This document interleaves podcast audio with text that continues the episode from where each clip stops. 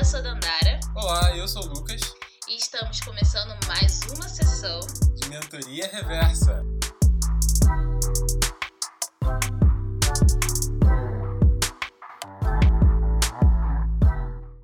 Olá pessoal, hoje é a nossa primeira parte de um episódio muito especial que a gente está trazendo aqui para sair nesse período do início de maio, né, perto da data do Dia das Mães. E aproveitando esse tema, o momento, vamos falar sobre trabalho e maternidade com convidadas muito ilustres, pois sem elas não teria esse podcast e também não teria a gente. E a convidada de hoje é a dona Denise Teixeira, também conhecida como mãe da Dandara, para os íntimos tia Denise. Estamos muito felizes de receber você aqui hoje. Se apresenta aí para o pessoal, diz seu nome, de onde você vem. Ah, olá a todos e todas. Eu me chamo Denise Teixeira, como o Lucas falou. Eu sou baiana, vim da Bahia para cá para o Rio de Janeiro. Tenho 50 anos, né? Sou professora e acho que é isso. E então aqui vamos passando para a primeira parte da nossa conversa. Você que também é uma mãe, tem duas filhas e já é avó também. Diz aí pra gente, dado essa trajetória já de 50 anos, que incrível, como que foi a sua entrada no mercado de trabalho? Como que foi esse primeiro momento de você se ver tendo que trabalhar, tendo que dar os seus primeiros passos na sua profissão? Eu entrei no mercado de trabalho, já tinha minha primeira filha, né, com 18 anos, e eu comecei trabalhando no comércio, precisava trabalhar e voltei a estudar, criando filho, trabalhando, estudando. Foi assim durante um longo período até que eu decidi cursar a universidade, mas aí eu já tinha Dandara, então já tinha as duas filhas, uma com 10 anos e a outra que eu entrei na universidade tinha dois anos. E eu não conseguiria nem estudar, nem trabalhar também se não fosse outros apoios. As avós, para estarem ajudando, é, uma tia, enfim. É uma criação em grupo, coletivo. né? Coletivo. Sem esse coletivo, nós, mães, não conseguimos trabalhar nem estudar. E eu, assim, falei: eu vou trabalhar, eu estudar, eu preciso estudar, voltar a estudar. E foi assim que eu voltei a estudar, mas com esse apoio coletivo, né? Porque quando eu comecei a trabalhar, eu tive que parar os estudos por causa da maternidade. Então eu ainda estava entrando, estava entrando no ensino médio e depois, quando a minha filha, a primeira filha, que agora tem 33 anos, ela estava com um aninho de idade, eu voltei para o ensino médio, estudando à noite, trabalhando de dia. No começo foi muito difícil, como é difícil para todas as mães. Né? Mas enfim, com esse apoio coletivo eu consegui. Mas assim, era muito difícil porque trabalhar no comércio, né, que você trabalha a semana inteira, trabalha final de semana. Era como vendedora no complicado. Comércio. Não, eu era faturista numa loja de tintas. Olha que legal. Não, e sim, foi muito bom.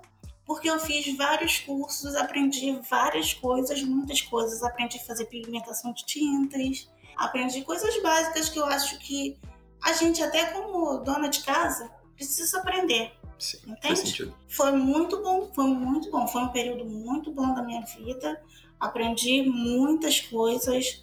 Esse período que eu trabalhei no comércio, muito cansativo, mas foi bom. Foi de bom aprendizado. Nossa, acho que quando você fala dessa questão que para mim o que mais marca é essa questão de ter essa criação coletiva, que também é um pouco que eu, eu penso na minha vivência dado que os meus pais falam sobre tudo isso, como que foi esse início, que eu era muito pequeno para lembrar, mas que isso é muito marcante, principalmente para mulheres pretas da periferia que precisam trabalhar e de fato não tem como destinar todo o tempo para essa criação. E até me me pego pensando numa frase da, da, da, atriz Thais Araújo, quando ela fala um pouco sobre isso de ter que sair e trabalhar, mas ficar com aquele pensamento de tipo, ah, estou deixando meu filho sozinho. Já teve esse basicamente acho que um, um pouco de culpa, mas uh, talvez um pouco daquele ressentimento de tipo, ah, gostaria de destinar mais tempo para ver a evolução. Sim. Mas tem outras questões que eu preciso, né? As contas precisam ser pagas e Sim. tudo precisa funcionar. Sentiu um pouco disso? Senti. E senti as duas coisas nesse sentido que você falou aí. Senti tanto essa questão dessa cobrança de precisar estar mais perto das minhas filhas, como também senti muita falta. Chorei muito, entende? Quando eu entrei na universidade, eu chorava muito, porque eu sentia muita falta das minhas filhas, que às vezes precisavam dormir na casa da avó. Isso é uma questão muito, muito complicada para nós mulheres, porque você fica naquele meio termo. Ou eu vou sanar minhas necessidades como pessoa, como mulher, como profissional, ou eu vou estar integralmente com os meus filhos. Mas eu entendi também que essa minha ascensão pessoal na área da educação iria beneficiar as minhas filhas. E já que você tocou nessa questão da educação, isso leva para um outro ponto. Já que a gente falou um pouco de maternidade, entrou nesse assunto, como que fica a tua visão, na verdade, sobre essa maternidade em relação a educar os filhos enquanto ser professora. Como que você percebe essa questão de hoje as mães, muitas mães e pais estão conseguindo atender essa responsabilidade? Você como professora sente também um pouco disso de ter essa parcela de educar o filho, que é, nesse caso o filho dos outros. No caso a educação passando a ter um papel maior ou já sempre existiu desde os seus primeiros anos como profissional na área de educação? Olha, na verdade eu aprendi a ajudar as minhas filhas com a educação formal com a minha sogra, né? A minha falecida sogra, que ela foi me dando essas dicas, né? Porque a minha filha mais velha, ela tinha 10 anos quando entrei na universidade, então ela já precisava desse meu lado mãe educando. Eu aprendi com ela e inclusive a minha sogra contava para mim que ela aprendeu, a, ela foi obrigada a estudar para ajudar os filhos em casa. E eu tive muitos alunos no EJA, assim, alunas mães, que já eram avó no caso, que foram para a sala de aula para ajudar os, os netos, uhum, entende? Entendi. E assim, é, voltando à tua pergunta, quando eu me formei, enquanto eu estava no processo de formação, que eu sou formada em História, foi muito interessante, muito gratificante, muito bom para mim, porque eu pude ajudar mais a Dandara e ajudar mais a Gleice, que é a minha filha mais velha, o nome dela, Gleice Kelly, durante o período que a Dandara também evoluiu mais. Ensino médio, pré-vestibular, a gente estava ali junto, não só ensinando, mas também conversando sobre os assuntos que são transversais para os vestibulandos atualmente. Então, para mim, isso foi muito bom, isso está sendo bom nesse sentido hoje também. Né? Alguns temas, alguns assuntos, a gente debate, a gente discute. Eu me sinto privilegiada por poder ajudar minha filha nesse sentido, o que não acontece com muitas mães negras por causa dessa questão da falta de oportunidade de acesso à educação formal a nível superior. Sim, é, gera de certa forma esse descolamento, né, esse desprendimento de até mesmo os assuntos, o que, que vai ser de novo e o que, que é, esse filho que cresceu pode compartilhar para que a mãe consiga ter essa compreensão mais ampla sobre o que, que o filho está vivendo naquele momento, o que está passando pela cabeça dele. Uhum. Interessante.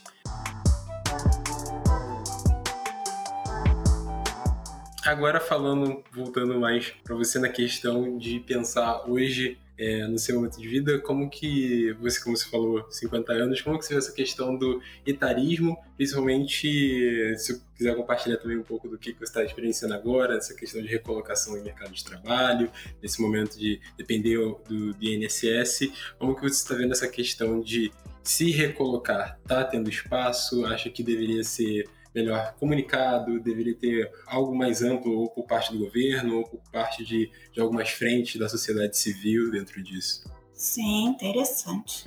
Interessante a pergunta. Então vamos lá. Porque assim, eu como professora de história, todo mundo sabe que a carga horária no, na escola é bem menor, né? Então você tem que trabalhar em vários lugares ao mesmo tempo para poder ganhar um salário mais ou menos. E teve um período da minha vida assim que eu tive que parar de estudar para poder trabalhar, para poder manter a minha família. Numa época que eu me separei. Então, isso depois de um tempo me causou muitos problemas, porque você como profissional de educação, eu acho que em todas as outras áreas você tem que está sempre se aprimorando, aperfeiçoando. Você faz uma pós-graduação, aí você continua, você faz uma educação continuada, você trabalha para ir para o mestrado. E eu dei uma parada porque eu precisava trabalhar muito para manter minha família, né? Chefe de família, mãe, chefe de família. E quando eu me vi numa certa idade, sem trabalhar, que aí eu saí de todos os empregos e precisando me recolocar, foi muito difícil. Muito difícil. Porque tem a questão. Aí eu falei assim: ah, não, vou fazer uma pós-graduação, poder ter mais oportunidade. Fiz a pós-graduação. E eu acho que isso foi um pouco mais complicado, porque daí é que eu não conseguia mesmo me recolocar. Muito difícil. Tive que optar para outra colocação no mercado de trabalho fora da minha área justamente porque que eu acho que estava acontecendo, porque eu tenho a formação, tenho capacidade, nunca parei de estudar, parei de estudar formalmente, informalmente, sempre estudando. E eu não era chamada para trabalhar nas escolas. E eu acredito que seja por essa questão é, da idade. Primeiro tem a questão do racismo, que você é negra, então se tem cinco postos de trabalho, você vai aí alcançar no máximo apertado dois. Se você é mulher, se você é uma mulher negra. E se você já tá nessa idade, né? Aí, para mim, muito complicado, muito difícil, te dá um desânimo, você não quer mais, você fala assim, pô, não vai dar mais pra eu me recolocar, né? Mas agora eu já estou pensando um pouco melhor pelas oportunidades que eu vi surgir na minha vida nesse momento. E por ter uma filha, que eu acho também que já é uma vantagem, por ter uma filha que dialoga bastante comigo e está sempre antenada em muitos assuntos que colaboram com a minha formação, eu acho que isso também me ajuda, porque a cada diálogo que a gente tem, eu falo assim: poxa, eu preciso ir, eu preciso caminhar, porque ainda não consegui uma colocação numa escola particular e novamente, mas eu não posso desistir. Tô aí tentando e vamos ver. Isso aí, tia. Acho que a gente, eu que também acompanho isso um pouco mais de perto, fico torcendo muito, torcendo e espero e sempre que a gente fica aqui sabendo de alguma coisa, ver que alguma coisa está acontecendo, escutando essas histórias, o que está acontecendo de novo, a gente sempre fica muito feliz de saber dessas mudanças. Então, acho que isso é uma felicidade que também é coletiva. Obrigada. Agora, falando um pouco sobre as mudanças né, do, do, trabalho, como que era já naquela época, a gente, o que, década de 80, quando você tinha entrado no mercado? No final da década de 80. Final da década de 80 para hoje, né? Chegando aí na segunda, na segunda década desse novo milênio, pós anos 2000, e como que você percebe essas mudanças, assim, do que você via lá atrás, desde as coisas mais básicas, como você falou, né? Pelo racismo, das posições, é, se tem cinco, se chega no máximo a duas, de, da, da entrada no mercado, da, das pessoas, da, da, pluralidade que você via daquela época para agora, que se isso mudou, e até mesmo no ponto de vista de, de ser mãe, mais fácil ou mais difícil ser mãe e trabalhar e com ser essa pessoa que concilia N ambientes ao mesmo tempo? Como que você faz essa reflexão? Olha, essa pergunta foi difícil. Porque, assim, eu tenho. Eu vou dizer que eu tenho duas formas de olhar. Tem uma forma do passado, que eu posso dizer assim, era mais fácil, mas ao mesmo tempo não era mais fácil. Porque os trabalhos que eu consegui foram trabalhos de indicação, entende? Sim. Então eu não senti na pele aquela dificuldade. Mas ao mesmo tempo, eu vou dizer que agora tá mais difícil. Me parece, tenho essa percepção de que agora tá mais difícil, porque uma mulher jovem igual a mim, que entrei no mercado do trabalho, uma mulher jovem, não tinha muito estudo. Foi mais fácil. Agora tá mais difícil. Eu vejo mulheres assim com colocação, sabe, com formação, no caso, colocação com formação, com boa formação, não conseguem entrar no mercado de trabalho. Tá bem difícil, apesar das oportunidades que surgiram agora. Entende? Apesar das oportunidades que surgiram agora, eu acho que está mais difícil. Teve um maior acesso à educação superior, mas não maior acesso ao mercado na mesma proporção. Não maior acesso ao mercado na mesma proporção. E quanto à questão de você que você falou do racismo e tudo mais, sobre a questão do racismo, eu acho que é a mesma coisa, porque se antes era só aquelas colocações básicas que essa mulher negra, porque ainda tem mais um, uma questão, é a mulher, é a mulher negra e é a mulher, a mãe solteira, que tem isso também. tem a questão do racismo e tem esse preconceito contra a mulher mãe solteira. E é, vamos dizer assim, a fatia da sociedade que mais precisa de ajuda, entende? Sei que muitos jovens precisam, porque o mercado vai estrangulando muito esse jovem e agora os jovens estão se formando, né? Mas essa, essa parcela da mulher tá bem difícil, tá muito complicado. Ainda tem outras questões, né? É, essas questões sociais que atacam a, a área psicológica dessas mulheres, problema de autoestima baixa, tudo isso por conta dos padrões de beleza, né? Eu acho que ficou mais complicado, ficou mais difícil. É, um ponto que eu acho interessante na sua fala dessa questão da mãe solteira é para pensar que se você preencher a ficha cadastral lá da RH, para né, colocar os seus dados, para poder ser chamado e tudo mais, se um cara, sendo pai, ou não, mas se ele colocar lá o solteiro, inerentemente é talvez visto mais com bons olhos, do tipo, ah, não é um casado, não é uma pessoa que vai ter que sair daqui e pegar uma um filho no hospital. Problemas. Não tem problema. Mas se a mãe for solteira, aí é pior ainda, porque aí Nossa. ela não teria esse apoio do homem para poder suprir ela de alguma necessidade, então você automaticamente pensa que vai estar tudo sobre ela, então você não teria como contar com ela para executar as funções. Exatamente. É uma mãe que falta. Nossa, essa mulher vai faltar. É, isso foi uma questão. Eu trabalhava nessa loja, eu gostava muito do meu patrão, do filho dele, me dava bem e tal, ganhava um salário bom. E eu lembro que a Dandara ficou com a garganta muito inflamada, muito, muito, muito, com uma infecção muito difícil. E eu precisei faltar e o meu telefone estava ruim e tudo mais, e eu não consegui falar com meu patrão, e eu falei com terceiros. Olha, fala pro meu patrão que eu estou com um problema, vou levar minha filha no médico, não vou poder trabalhar. Isso foi na sexta-feira. E o sábado ela permaneceu com muita febre e tal, não fui trabalhar de novo. Quando eu cheguei na segunda-feira para trabalhar, meu patrão falou assim: ó, vamos conversar primeiro. E na conversa, ele queria que eu pedisse desculpas a ele por eu não ter falado para ele diretamente que eu faltei. Eu falei assim: não vou pedir desculpas porque eu faltei porque eu fui levar minha filha no médico, minha filha estava doente.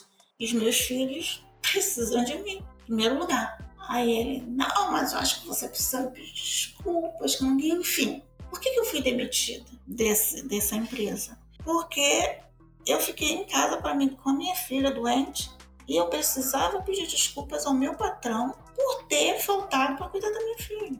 Olha o crime que eu cometi. Eu preciso pedir desculpa. Mas antes que isso aconteça, lá atrás já tem esse pré-julgamento, como você falou. Entende? Sim, entendo. De fato, é, é um peso esse cargo de ser solteira, mãe, negra. E acaba que, como já é tão difícil a gente só analisar por uma ótica do, do racismo, por uma ótica do. Ah, mulheres estagnam em um certo ponto de pensar a carreira e não conseguem ascender tanto assim, que a gente não para tanto para pensar nas outras questões que também assolam. É, todas elas são sentidas ao mesmo tempo, mas como essas são tão presentes e tão mais escrachadas, principalmente agora que eu sinto que a gente fala mais sobre isso, uhum. é um ponto que, que a gente acaba não conseguindo discutir tanto, mas é tão importante quanto. Eu acho fundamental.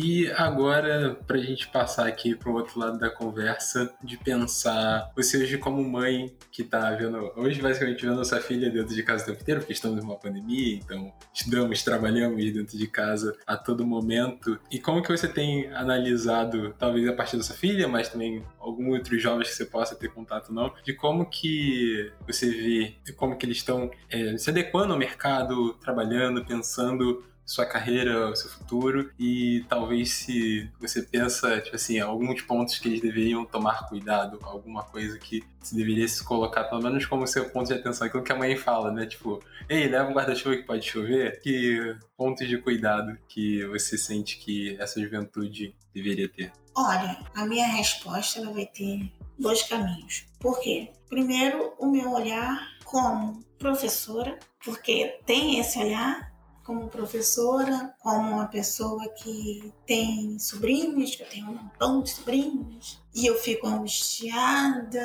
ai, o coração aperta, porque as oportunidades são poucas, né? As dificuldades são tantas, mas os braços para ajudar essa juventude são poucos braços. E me angustia de ver tantos jovens que eu gostaria que trilhasse o caminho que a minha filha trilhou, que tivesse a mesma oportunidade, é, mas a mesma oportunidade de uma base, porque você nunca consegue fazer só. Você precisa dessa base. Como eu falei lá atrás, que você precisa desses braços para cuidar dos seus filhos com você, para você poder trabalhar, estudar. É, quando um jovem chega nesse momento, ele sempre precisa, mas precisa muito desses braços para dizer: vamos lá, tem essa oportunidade. E assim, eu acho que o trabalho de vocês é fundamental nesse podcast, entendeu?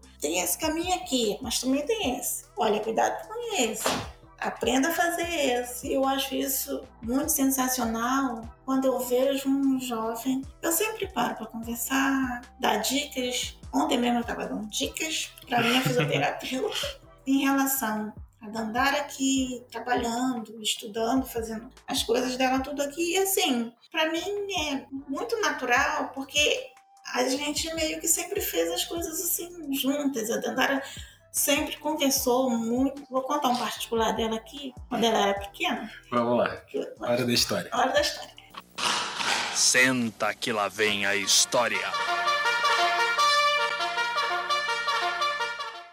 Que eu estava na faculdade, ela tinha seus três aninhos, por aí assim. Eu chegava da faculdade, quando eu entrava no banheiro para tomar banho, ela entrava junto comigo. E era tarde da noite. Então ela sentava assim no banheiro, enquanto eu tomava banho, ela contava todo o caos. Tudo que aconteceu em dia, porque não sei o que, e ela foi crescendo assim, sempre contando, sempre conversando. Então agora né, ela está em casa e eu também retomando meus estudos, porque eu passei por um tratamento sério, né? Você sabe disso, saúde. Retomando meus estudos, uma nova perspectiva. E eu aqui estudando, e ela aqui também trabalhando, estudando, gravando, realizando as coisas dela. Para mim é bem natural porque a gente sempre partilhou. A Dandara sempre partilhou a vida dela comigo e eu com ela. Muito, muito, muito, muito bom. Porque é interessante ver essa relação de mãe e filha de muito próxima e de compartilhar essas coisas e tudo mais. E eu, eu acho interessante quando você falou na questão de os braços, é, que seria interessante para apoiar o jovem né, desde a sua criação para o momento que ele vai ter que se se virar sozinho para poder construir o caminho dele. Tem uma frase que é muito utilizada até pela Universidade de Harvard, que em inglês era It takes a village to raise a child, uma tradução muito livre aqui, que seria tipo, é preciso um vilarejo para se criar uma criança, nesse sentido de que é um conjunto de pessoas, de uma comunidade, um pequeno grupo de pessoas para que as coisas se façam de fato. Então não é aquela coisa de você é o progenitor dessa criança e você é, é o culpado e também o, o, dono de tudo que vai acontecer com essa pessoa. É impossível. É, é uma coisa que naturalmente deverá ser, ser compartilhada em algum ponto da vida. E isso nos leva aqui já para o final dessa nossa conversa. E aí eu te pergunto agora, né, o que, que você como uma mãe de duas filhas e professora, e com tudo isso que você contou aqui da, da sua particularidade, da sua individualidade, todas essas histórias, o que, que você espera é, para o futuro, seu ponto como mulher, como mãe e ainda como, como profissional ao longo desses, dos próximos anos que, que ainda terá? Você ainda pensa em retornar para a área da educação, pensa em seguir para uma outra para um outro ramo, fazer algum tipo de transição? Você perguntou como profissional, como mãe? É, do ponto de vista de ser profissional, de ser mãe, como que você identifica esses passos para o futuro? Para o futuro, é assim, eu consegui fazer até meu doutorado. Não penso em sair da área de educação, que ser professor me move, me dá, sabe, eu respiro melhor sendo professora e eu acho que isso é um privilégio você poder trabalhar na função que você tanto sonhou, que você gosta, que você se sente feliz. Aos trancos e barrancos, cheguei até aqui. Eu agora estou no projeto que chama Mulher Ações, Mulher Ações. Isso é um projeto de auxílio às, às mulheres negras e indígenas para colocá-las na universidade, mas no mestrado, doutorado. E eu já estou nesse grupo é, já comecei. É, esse grupo é do Acre, mas com a pandemia, com o acesso à internet, né? Agora eu conheci esse grupo através de um curso que eu fiz online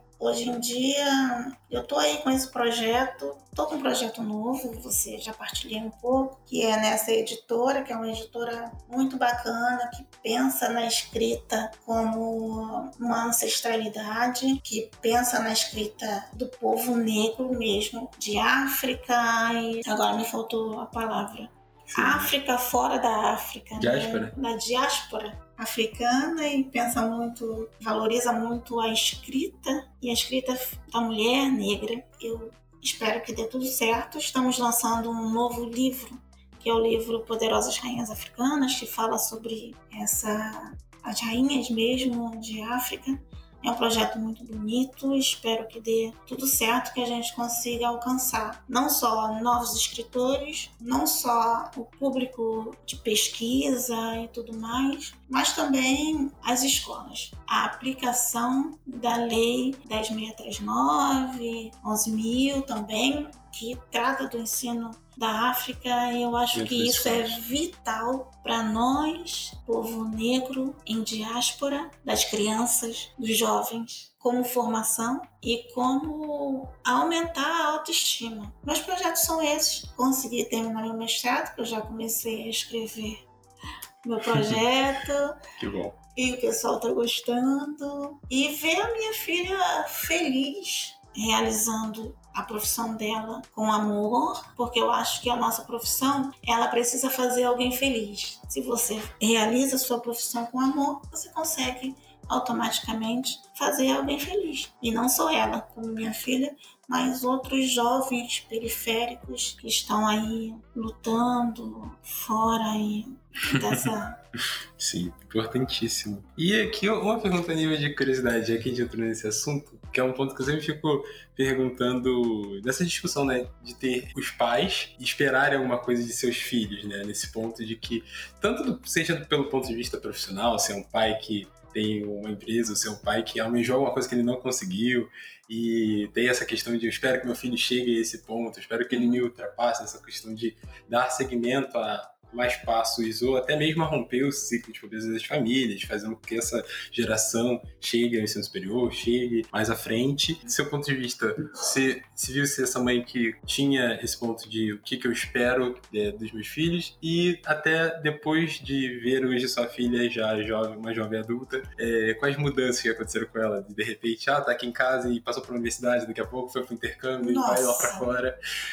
E essas mudanças, ainda mais você que viu a vida inteira dela, falou assim: outro dia tava no berço, hoje tá indo para os Estados Unidos. O que aconteceu?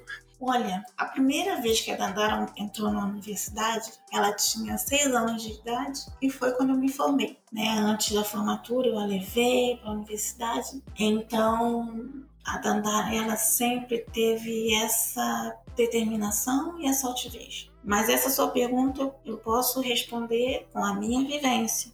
Porque eu tenho duas filhas. E a minha primeira filha, por mais que eu lutei, coloquei na escola, não sei o que, não sei o que, ela não quis mais estudar. Falou assim, mãe, eu não quero mais estudar, eu quero trabalhar com isso. E ela foi ter a vida dela, foi trabalhar. Minha expectativa foi lá no pé, eu sofri, mas entendi que eu queria vê-la feliz e fazendo algo de bom. Aprendi a conviver com os desejos dela. Claro, sempre dando os conselhos, nem melhor por aqui, nem melhor ali, mas eu aprendi a conviver entendendo isso, que ela é uma pessoa única. Assim como eu sou única, ela é uma pessoa única e Dandara é uma pessoa única. Dandara foi por esse caminho, sabe? Que eu queria que a minha filha mais velha também, a Gleice, fosse. Mas a Gleice falou assim: mãe, eu quero ir por aqui. Não foi um tá bom assim fácil, né? Um exercício de assim, vamos entender a pessoa. Escutativo, amor. né? Amor. Sim. Eu falo que é amor, Lucas. Rapidinho falando aqui, quando a Dandara escolheu o balé clássico para estudar, eu queria outra coisa. Eu queria que ela fizesse dança afro, tá, vamos lá, minha filha, dançar, né?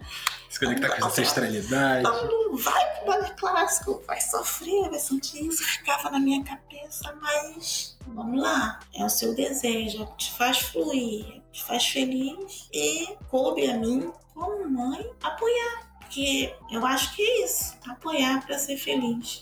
Apoiar uma coisa que você sabe que não vai fazer mal, apoiar para ser feliz, os dois. Nossa, que bom. Porque tu basicamente teve duas vivências muito diferentes. Que você fala assim, nossa, mas como que eu, sendo uma pessoa, consegui gerar duas pessoas que pensam de forma muito diferentes e que em determinado momento você se vê que você simplesmente tem que seguir as vontades deles e não dá para impor de forma alguma. Acho que é isso, é esse exercício que, que o tempo nos ensina e que, que a vida vai passando pra gente também, de certa forma. Então, te agradeço muito por ter passado esse tempinho aqui com a gente, comemorando isso. Como esse episódio vai sair já na semana do Dia das Mães, eu já te desejo um Dia das Mães já adiantado para você, porque é uma pessoa que eu de certa forma, me sinto também muito, muito inspirado e ouço muito dos seus conselhos e gosto muito de todas as nossas conversas. Então, também me sinto, de certa forma, parte de tudo que esse ambiente aqui acaba propiciando. Te agradeço por ter passado esse tempinho aqui com a gente e sendo muito bem-vindo a esse podcast aqui pela primeira vez, de muitas que outros momentos a gente pode retornar para falar de outros N assuntos. Ah, eu que agradeço. Agradeço muito a oportunidade de estar aqui. É muito bom. Você, eu não posso falar nada porque você. Ai, é querido da minha vida, né? Já é um sobrinho querido, já sinto a sua falta quando você não aparece. E também quero desejar um feliz Dia das Mães para todas as mães, todas, para minha mãe, para sua mãe. E é isso. Sucesso para vocês e sigam em frente. Obrigada. E é isso aí, pessoal. Até a próxima semana. Tchau, tchau. Tchau.